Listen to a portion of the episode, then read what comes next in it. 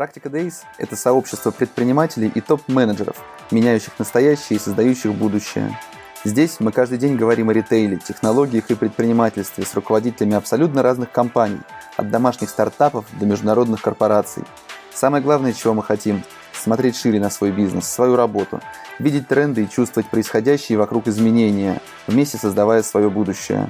Ведущий подкаста я, Борис Преображенский.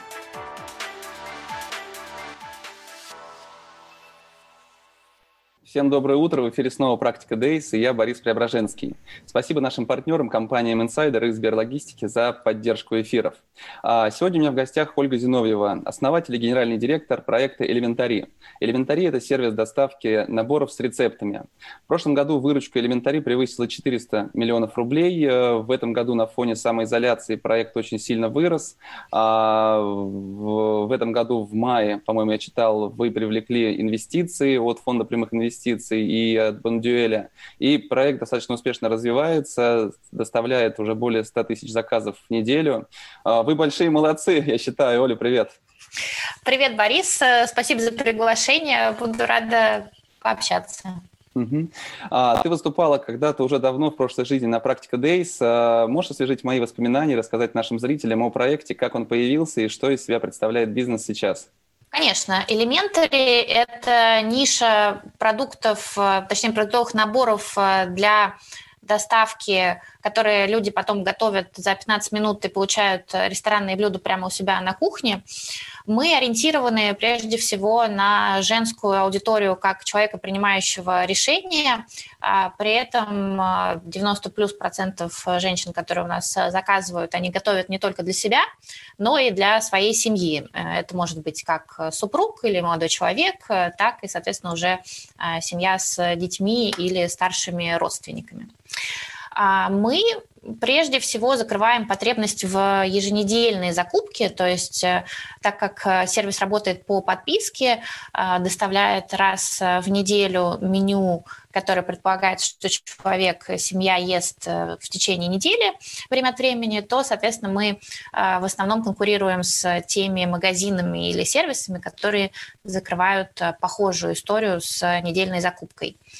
А при этом последнее время мы дел, мы, мы пытаемся выйти еще в формат э, такой, э, как это называется, а, покупки на вечер. Э, нас можно купить в нашем партнере в самокате, но там это будет не набор из там, пяти блюд или не а, набор из, не знаю, больше блюд, а можно купить прямо одно блюдо, чтобы попробовать или чтобы быстро приготовить э, ужин за 15 минут. Напомню, что в нашем э, сервисе основная фишка – это то, что люди делают только за 15 минут э, любое блюдо. Это может быть хоть борщ, хоть том-ям, хоть паста, хоть что угодно. Фишка в том, что мы делаем очень много операций сами, то есть многое чистим, режем, готовим соусы так, чтобы человеку было удобно все собрать, потратив минимум времени. Если не ошибаюсь, э, проект создавался уже больше шести лет назад, и э, он создавался не как инвестиционный проект. А можешь рассказать, как устроены сейчас все процессы, как организовано производство и как вам удалось дорасти фактически на свои деньги, насколько я понимаю, до такого масштаба? Ну, нет, не совсем на свои деньги. Мне кажется, это было хорошо, но все-таки мы действительно открылись в 2014 году, то есть нам уже 6, 6 э, лет. А, в какие-то моменты проект выходил на окупаемость, но все-таки изначально мы нацеливались на то, чтобы сделать из мелкитов а, такой более-менее доступный продукт, который можно купить в качестве либо еженедельные рутинные покупки, а, либо в качестве развлечений, в качестве там, удовольствия для семьи. И, безусловно, мы ориентируемся на достаточно широкую аудиторию. В общем, все это ведет нас к тому, что мы, безусловно, а, привлекали и привлекаем инвестиции от э, инвесторов. Сейчас э, проект, как раз вот, как, как ты правильно сказал, в, в этом году мы привлекли наш э, такой раунд А. Это около 5 миллионов долларов от Российского фонда прямых инвестиций Бондюэля группы международных соинвесторов. А для нас это прежде всего возможность э, выйти на следующий уровень с точки зрения а, объемов, э, безусловно, и географий. Э, и также с помощью Бондюэль мы а, выходим и подтверждаем такой уже международный уровень качества той продукции, которую мы выпускаем, потому что это все-таки еще хорошая экспертиза FMCG, которая добавляется к нам и уже добавилась, соответственно, в акционерном капитале и в операционной помощи. Если говорить о том, как все устроено внутри, то, по сути, у нас есть одно централизованное производство, это кластер, в котором сконцентрированы как все закупки туда съезжаются, там же э, существует склад, там существует э, а, часть э, производства, и там существует сборка заказов и отгрузка. Соответственно, за счет того, что это все централизовано, мы получаем максимум экономии от масштаба, постепенно автоматизируя часть процессов. Мы гордимся тем, что, там, например, сборочные процессы мы уже достаточно давно автоматизировали, и продолжаем, а, продолжаем совершенствовать, но, по сути, наши конвейеры позволяют исключать э, и минимизировать ошибки при сборке, что очень помогает в а, мелкитах, где людям очень важно, чтобы доставили там именно те продукты, которые нужны. А, известно, что один из наших международных конкурентов как раз вошел в кризис именно потому, что операционную часть они не смогли обеспечить. Вот. А, так что операционно все устроено централизованно. Если говорить про привлечение, то, безусловно, наш, мы сейчас исключительно онлайн, и все наши а, каналы привлечения, они сосредоточены в онлайне. Ну, плюс, конечно, это достаточно большое количество людей приходит от э, друзей, то есть а, обычно девушки и женщины рассказывают э, своим подругам. У нас есть программа «Приведи друга», которая тоже работает. Угу. А как сейчас идут дела с продажами? Вы выросли на фоне самоизоляции. Как сейчас обстоят дела? Как год году идете? Можешь по цифрам немножко пробежаться, рассказать? А, да, что, что смогу расскажу. Мы действительно выросли на фоне самоизоляции. Мы растем быстрее плана, который мы согласовывали с инвесторами. А, в первый период самоизоляции в весной у нас э, встала проблема с мощностями, так как они были ограничены, и мы, в общем-то, не могли удовлетворить весь тот спрос, который возник. По нашим оценкам, спрос вырос где-то в три, чуть больше, может быть, раза. А, вырасти мы смогли чуть больше, чем в два раза. И сейчас, соответственно, у нас э, такой второй э, виток, э, второй виток роста, но он уже, мне кажется, больше связан не с самоизоляцией, потому что ее все-таки де-факто нет, а с сезонностью, потому что бизнес сезонный, и прежде всего а, активность попадает как раз не на лето, когда многие люди куда-то там разъезжаются или отдыхают, или там на дачах, а именно на осенне-зимний сезон, когда все работают, всем нужно как-то оптимизировать свое время и при этом радовать э, себя какими-то вкусными блюдами дома. Поэтому mm-hmm. сейчас мы продолжаем, а, продолжаем рост. А, вот мы ввели наше второе помещение, которое мы нашли успешно. Нам очень повезло, что мы нашли его прямо рядом с или прям next door к тому месту, где мы уже есть. Поэтому здесь мы получим достаточно большие, хорошие синергии операционные. И сейчас наша задача как раз это помещение максимально нагрузить. Угу. А сколько сейчас человек работает в проекте? Слушай, нас больше, чуть, чуть больше ста человек. На самом деле с людьми это любопытно, потому что в какой-то момент э, мы разрослись э, буквально человек до 100, боюсь соврать, но где-то 150, может быть, или 140. Но потом э, мы поняли, что многие, многие функции на этапах какого-то каких-то взрывных моментов роста, они начинают очень сильно раздуваться, и на самом деле добавление людей, оно как мы на своем горьком опыте выяснили, не очень-то ведет к ускорению результатов.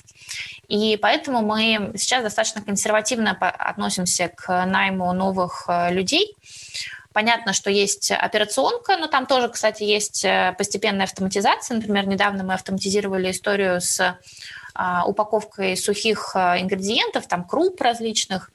Это тоже позволяет э, сэкономить э, количество рабочих мест, которые нужны. А с точки зрения менеджерских и таких э, беловоротничковых позиций, там тоже мы всегда сейчас Сейчас мы уже просто идем от тех именно целей, которые у нас есть, и детального понимания, а, на какие шаги эти цели разбиваются и каким составом их лучше выполнять. Угу. А доставка как осуществляется? Развести такое количество заказов, э, сотни человек достаточно сложно. Это какой-то подрядчик, аутсорсер? Да, мы очень ну, в основном, да, потому что мы достаточно давно приняли решение, что все-таки доставка – это самостоятельный, достаточно а, непростой бизнес. Плюс у нас есть особенность в том, что мы все-таки хотим максимально гарантировать клиентам качество, и поэтому доставляем в рефрижераторных машинах, то есть это специализированный парк автомобилей. А, это значит, что, условно, человек загружает там себе там 30 э, заказов и развозит по, а, по адресам и в рефрижераторе. Соответственно, да, мы сотрудничаем с компаниями, которые предоставляют такие услуги. На самом деле мы попробовали, мне кажется, примерно всех, кто есть на рынке. если, если вас не пробовали, вы слушаете нас, э, напишите нам. А, это такой постоянный э, процесс, потому что то, что называется красивым словом service level agreement в России, мне кажется, не всегда просто выстроить, но э, мы рады, что у нас все-таки есть там основной партнер, с которым мы э, понимаем друг друга и выстраиваем такие правильные отношения с точки зрения оценки качества и отслеживания этого качества на всех этапах процесса. Но чувствуем, что есть еще куда, куда стремиться. Угу. Ну, поделись, что за партнер такой хороший? Слушай, а на самом деле небольшая компания, называется Мегаполис. Они растут, мне кажется, более-менее а, вместе с нами, то есть это не ситуация, когда вот мы пришли к какому-то, какой-то огромной компании и у них берем сервис. Насколько мы поняли, большие компании пока никто толком не вошел в вот этот сегмент с рефрижераторами, то ли потому что считает, что он пока не очень для них интересный, то ли там экономика, может быть, не совсем интересна, не знаю. Но де-факто на рынке большинство игроков – это небольшие компании. Угу. Ну, мне кажется, рассказывать тогда публично о том, кто хорошо выполняет SLA, кем вы довольны, это также непредусмотрительно, как рассказывать э, своей уборщице, делиться контактами или маникюрше, потому что она потом будет занята и на тебя времени найдет. Тут есть определенные риски. А если говорить про последние полгода, можешь сказать, что для вашего бизнеса было все-таки самым сложным? Э, рост в два раза, в три раза или какие-то другие аспекты вызвали наибольшие сложности? На самом деле, я думаю, что самым сложным э, была высокая степень неопределенности в каждый момент времени, потому что мы понимаем, что есть э, две силы, которые сейчас э, взаимодействуют. С одной стороны, это готовность и открытость людей намного большая, чем раньше к заказу онлайн и вообще к взаимодействию онлайн и к тому, чтобы оптимизировать э, вот эту свою домашнюю жизнь, которая резко у многих людей выросла. Но мы также понимаем, что вторая сила – это экономический кризис, который только будет набирать обороты, и, соответственно, желание людей сэкономить, увольнение – и на балансе этих двух сил мы пытаемся понять, какая оптимальная мощность нужна и будет окупаться, и, соответственно, насколько, как балансировать, в общем, капекс, а, как балансировать найм людей и те заказы, которые есть сейчас. Потому что некоторые недели мы видим, что есть, например, взрывной какой-то рост, но непонятно, насколько этот рост – это долгосрочная, долгосрочная история или нет – и э, мне кажется, следующая связанная с этим вещь – это баланс э, внутри продукта. То есть э, мы стараемся и мы стараемся сделать так, чтобы у нас можно было купить и там, 5 ужинов, условно говоря, самое простое мерило нашего продукта – это 5 ужинов на семью. А, это самый часто заказываемый набор. Соответственно, сейчас его можно купить в трех ценовых категориях. В премиум, таком среднем и наиболее доступном а, а, сегменте. И вот для нас тоже большой вопрос, как, какой из этих трех сегментов будет э, динамичнее всего развиваться дальше, соответственно, нужно ли на какой-то из них сделать большую ставку или попытаться все тянуть в более-менее равном распределении. Наверное, над такими вопросами мы думаем. А, на самом деле, если говорить о том, что действительно с деньгами становится хуже у людей, люди сидят, кто-то на удаленке, кто-то на самоизоляции, и есть время приготовить, то пойти и купить продукты и самому приготовить, я посмотрел, но это получается раз в 10, наверное, дешевле, чем воспользоваться вашим даже эконом а, решением. Поэтому мне кажется, все-таки более дорогие сегменты аудитории, а, сегменты продуктов для вас будут наиболее перспективными.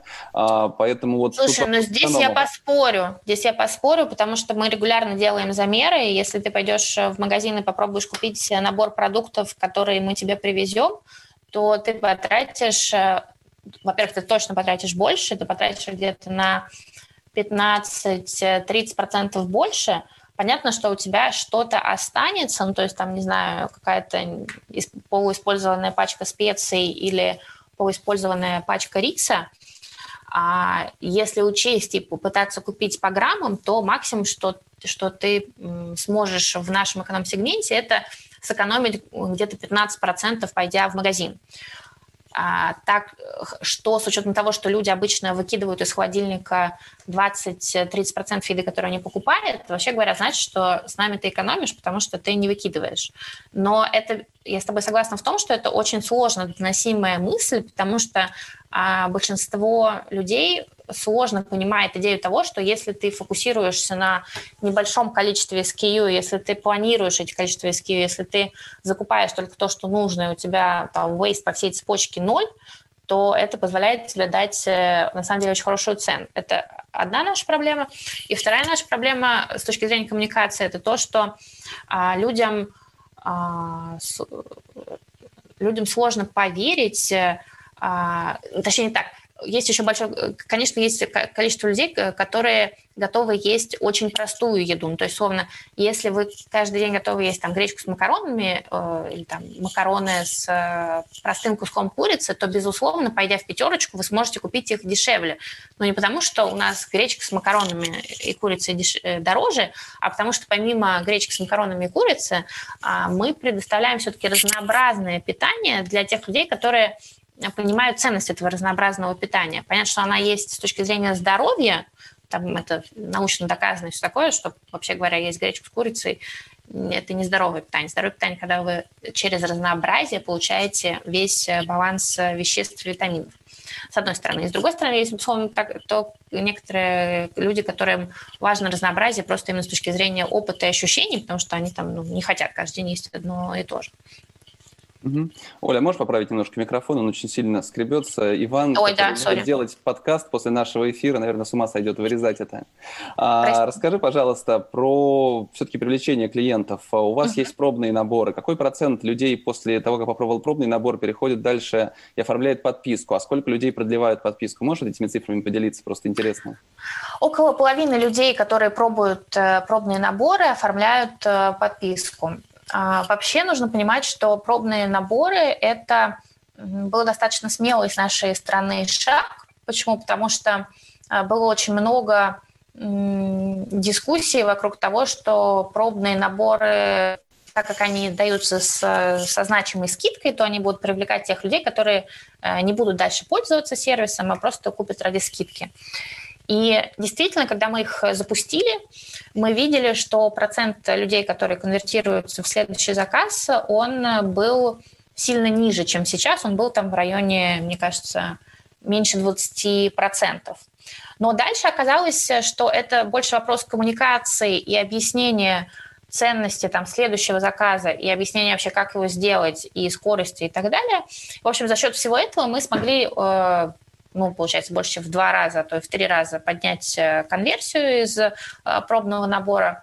И в итоге сейчас это достаточно неплохо, ну, ну, по крайней мере, с точки зрения нашей бизнес-модели, это работает так, как мы бы этого хотели. А дальше есть вопрос в подписке в следующих заказах, а, потому что для мелкитов Основную выручку, безусловно, приносят, э, я думаю, что это справедливо для компаний, всех компаний сегмента, а, приносят люди, которые заказывают э, больше, чем 5 э, заказов, то есть это постоянные, можно сказать, клиенты.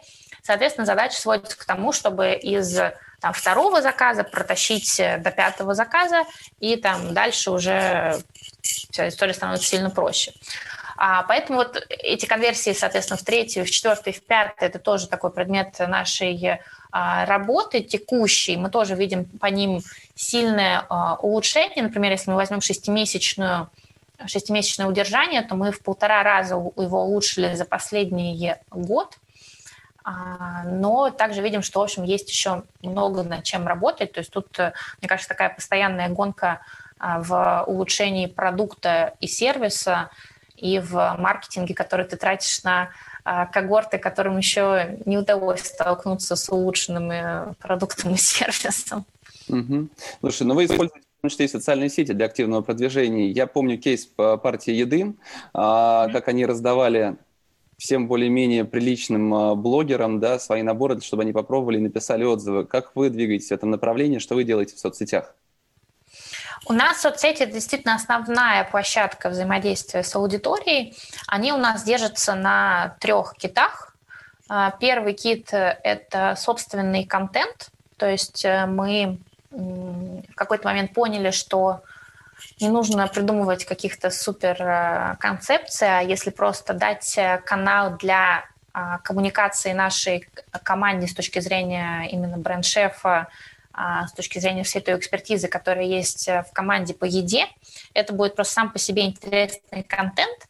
Что важно, этот контент никак не завязан на продаже, то есть его делают те люди, которые, у них нет никаких KPI по продажам, они а, их задача сделать, рассказать просто то, что, о чем они знают, и поделиться интересными вещами. Прежде, наша основная площадка, наверное, это Инстаграм, это наш аккаунт нашего бренд-шефа, и там мы ведем активную работу с, просто с вовлечением аудитории.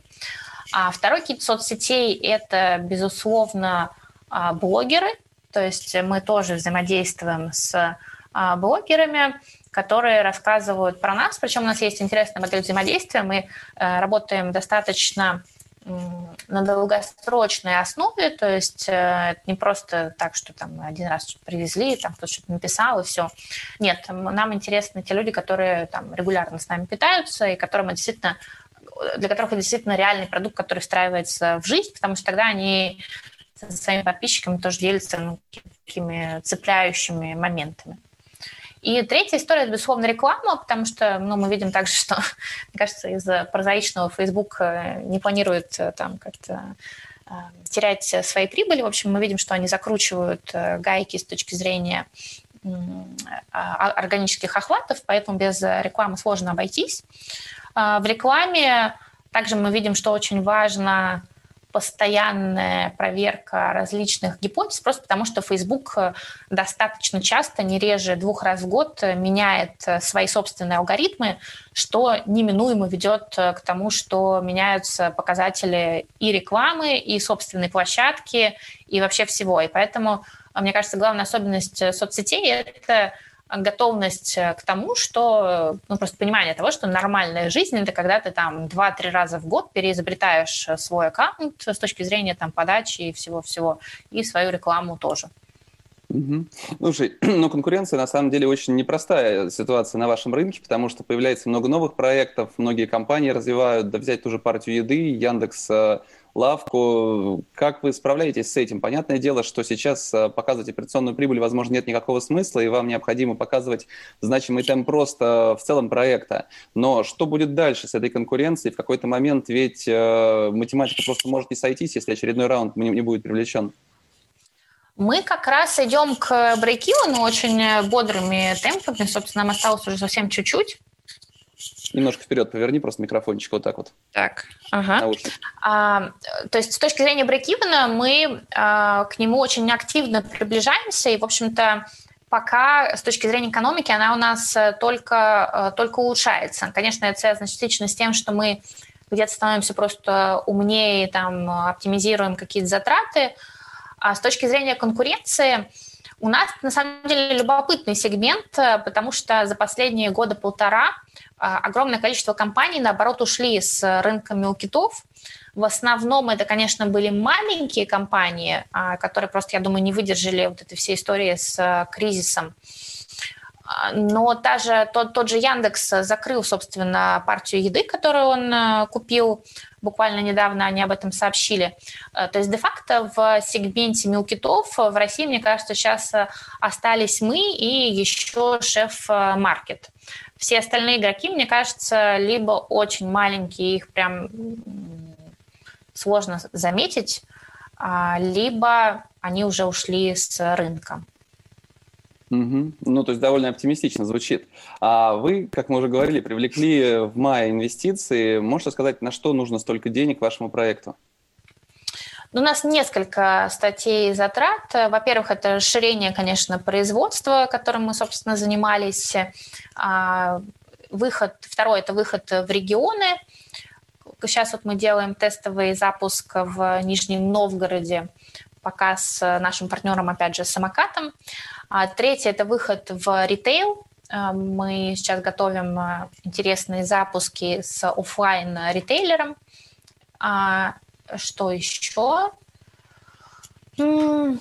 Часть идет, безусловно, на развитие нашей IT. Мы просто сделали собственную платформу, которая позволяет персонализировать э, заказы. То есть в нашем сервисе можно учесть собственные пожелания, там, условно, семья не любит острое, или там дети не едят, не знаю, лук в а, жареном виде или еще что-то, что-то такое. В общем, все эти вещи мы можем спокойно учитывать при формировании заказов, разрабатывая а, индивидуальное меню э, с помощью нашей IT-платформы.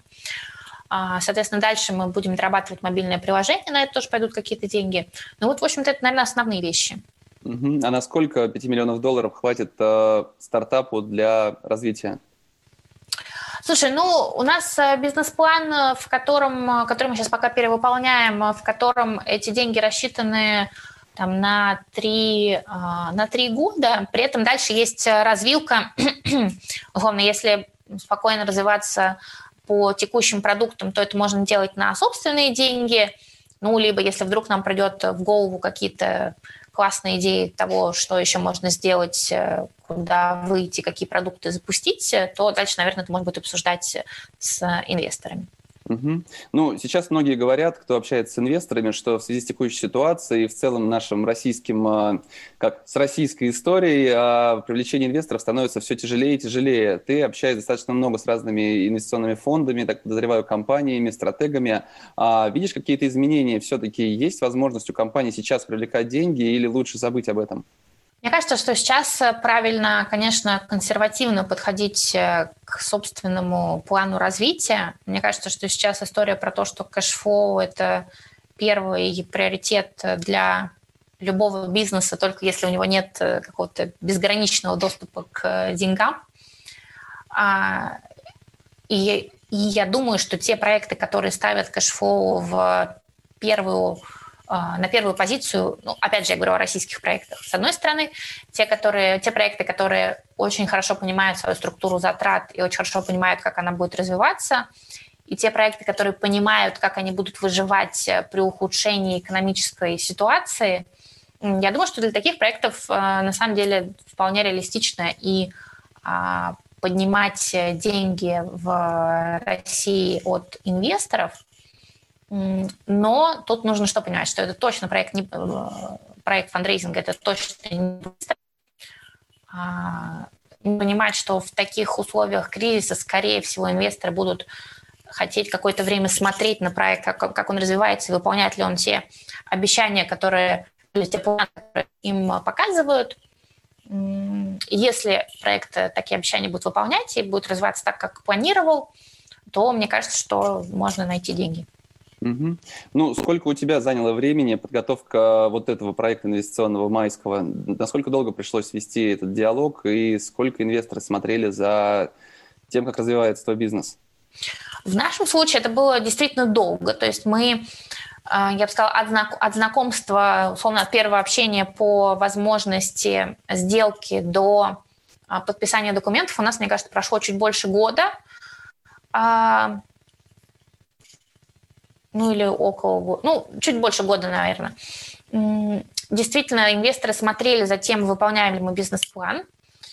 А, плюс, ну это в нашем случае, я не думаю, что так должно быть всегда, у нас просто было еще такое а, сочетание стратега, это Бондюэль, и финансового инвестора, это РФПИ, инвесторы, и поэтому у них э, был немножко разный взгляд вообще на структуру сделки, на права, и для меня, как для фаундера, который первый раз э, собирал подобного рода партнерство, а, у меня просто, я думаю, заняло ну, еще какое-то время просто вот там свести эти позиции и прийти там к какой-то картинке, которая всех устроит. Я думаю, что если делать это там второй, третий, десятый раз, то а, этому точно можно пройти быстрее. Когда новость появилась о том, что партия еды продана Яндексу, не было ли такого, блин, на их месте могла быть я? Слушай, ну, безусловно, мы же, конечно, знали об этом сильно раньше новости. поэтому, поэтому, конечно, это не было для нас э, новостью. А, этому предшествовал какой-то процесс, э, в котором, я думаю, что участвовали все игроки рынка мелкитов.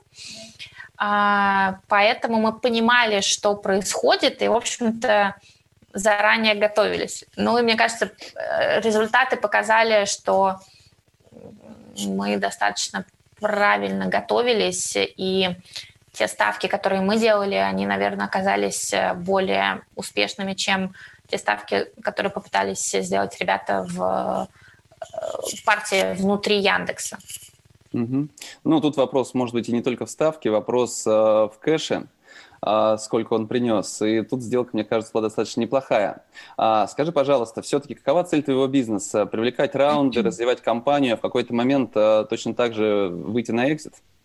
Слушай, у нас, э, мне кажется, что прежде всего цель – это выйти на стабильный, э, прибыльный э, бизнес, который занимает стратегическую позицию, ну, пока, прежде всего, на российском а, рынке, занимает вот эту нишу а, решения для готовки и делает так, чтобы вот эта история с более удобной, более классной, более интересной и, самое главное, в итоге более вкусной а, готовкой была все более там, широко воспринята людьми, то есть чтобы клиентов тех людей, которым это доступно, и те люди, которые этим пользуются, становилось больше и больше.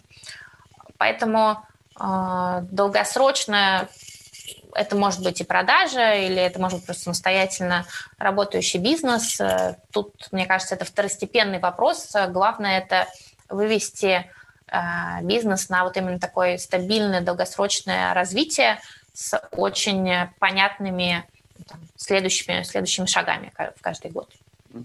А чем а, занимаешься ты в этом бизнесе? Ты общаешься с инвесторами, пишешь какие-то стратегии или занимаешься операционкой?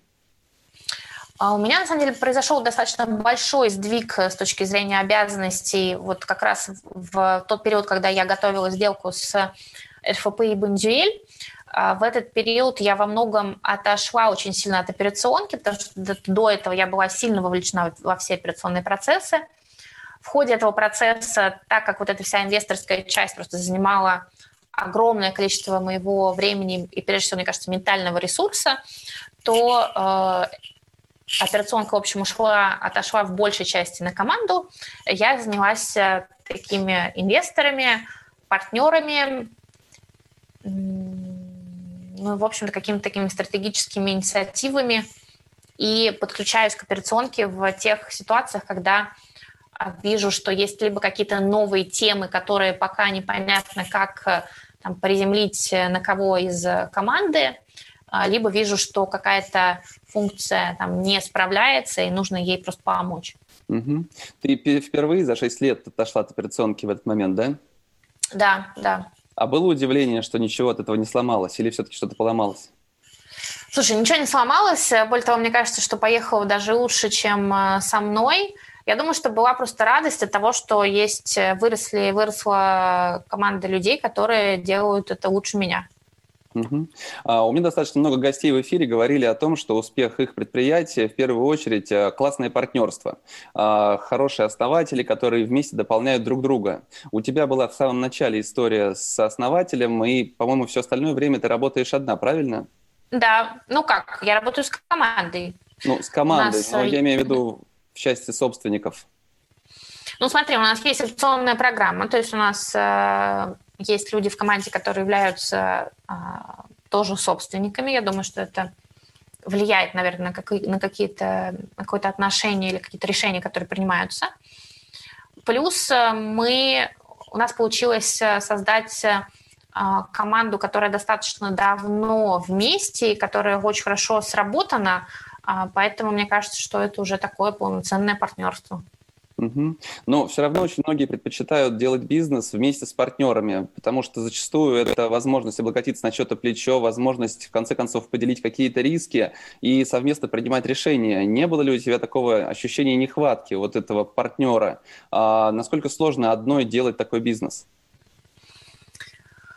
Ну, я думаю, что, может быть, э, поначалу, когда Силард, это мой изначально сооснователь, уехал, то, наверное, у меня был, как, было какое-то ощущение, что э, мне там не с кем, условно, пообщаться на какие-то темы, но мне кажется, с ростом внутренней команды, которая подтянулась и которая, мне кажется, поняла, что вот сейчас надо там активно, активно, в общем, брать на себя ответственность, как-то эта тема закрылась.